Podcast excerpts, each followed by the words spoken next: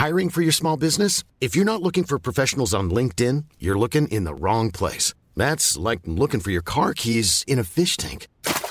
LinkedIn helps you hire professionals you can't find anywhere else, even those who aren't actively searching for a new job but might be open to the perfect role. In a given month, over 70% of LinkedIn users don't even visit other leading job sites. So start looking in the right place. With LinkedIn, you can hire professionals like a professional. Post your free job on linkedin.com slash people today.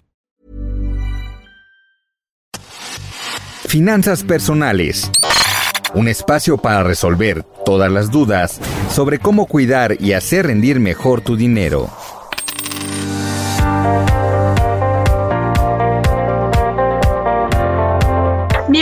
Finanzas Personales, el podcast del Heraldo de México, donde esta ocasión les daremos los mejores tips para que las mujeres se conviertan en exitosas empresarias, pues de acuerdo con datos del INEGI, este sector aporta el 40% del PIB.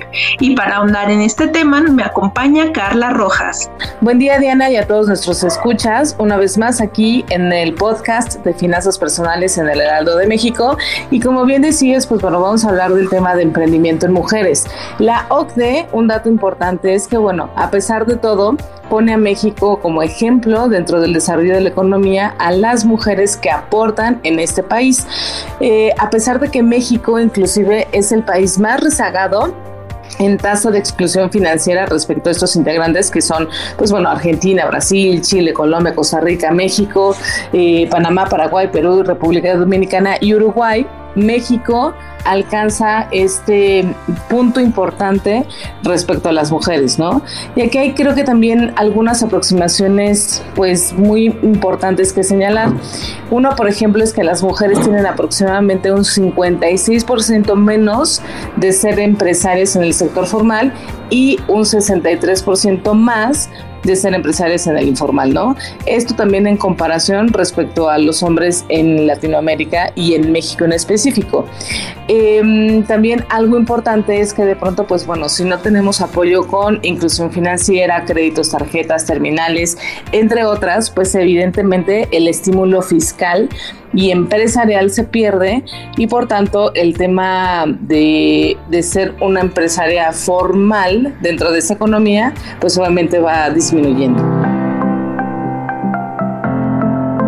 En este sentido es importante destacar que esta incursión de las mujeres pues eh, puede cambiar, ¿no? O sea, se está haciendo mucho para que las mujeres incursionen en el sector formal porque pues ya no hay tantos impedimentos, hay muchos apoyos que se le dan a las mujeres emprendedoras para que logren posicionar sus marcas y que puedan vivir de esto, ¿no? Plenamente.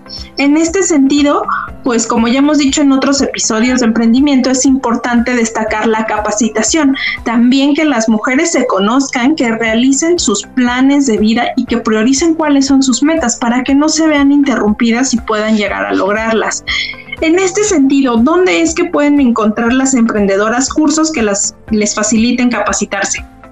Claro, fíjate que hay, bueno, eh, afortunadamente dentro de todo, hay pues todavía varios estímulos, tanto a nivel financiero como a nivel de capacitación. Entonces, por ejemplo, eh, entrando inclusive a la propia Secretaría de Economía, hay un fondo que es el Fondo para el Desarrollo Social de la Ciudad de México, que se llama Fondeso, y bueno, ahí puede ver como diferentes opciones para fondeo. Hay em, una organización muy importante que se llama Dream Builder, y en México, pues bueno, obviamente está el México, esta asociación lo que hace es que va capacitando a todas las mujeres, entonces les da temas de marketing, finanzas, este, planeación, administración, etcétera. Entonces, este tipo de, de organismos, la verdad es que son muy buenos, son gratis y te pueden apoyar, ¿no?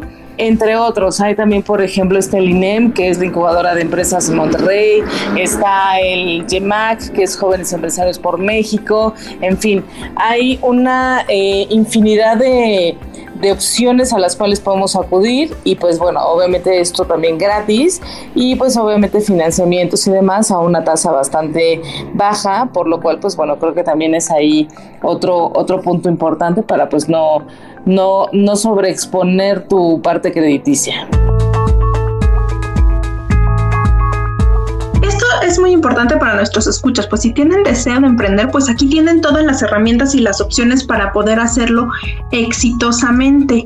También fíjate que yo estaba leyendo un artículo que escribió Cecilia Rivielo, que es la vicepresidenta de ventas de Avon en Centroamérica y México. Y ella destaca algo que me llamó mucho la atención y dice que para que una mujer sea exitosa es importante que esté 100% feliz en todos los roles que juega, ¿no? Es, pues, las mujeres desempeñamos muchas veces un rol de amas de casa, de madres, pues y también queremos ser profesionistas. Entonces ella destaca que para ser felices pues hay que tener toda nuestra vida bien organizada, bien planeada para poder incursionar en alguna empresa y hacerlo sin remordimientos ni sacrificios. Y también ella pone de ejemplo esto del techo de cristal y dice que muchas veces esto es un límite que las propias mujeres nos imponemos en la mente y que otras ocasiones sí puede ser real. Al respecto de esto, ¿tú qué nos puedes contar, Carla, sobre el techo de cristal y si realmente sí es un freno para las mujeres en el sector empresarial?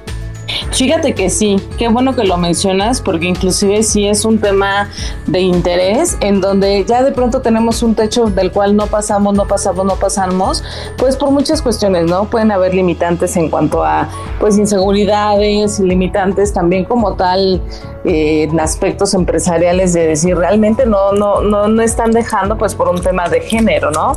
Sin embargo aquí pues es obviamente ir por lo que tú quieres, quitarte estos tabús, quitarte estas creencias y hacerlo. Y en este caso creo que también un ejemplo muy válido es el caso de Mary Kay. Mary Kay a los 65 años que se jubila, crea este imperio que conocemos. Entonces, no hay tampoco un tema de edad, no hay un tema de eh, no poder hacer las cosas, es simplemente quererlas hacer, encontrar las estrategias correctas, hacer también las cosas pues que se deben de hacer y tomar en cuenta los tips que de pronto em, se manejen.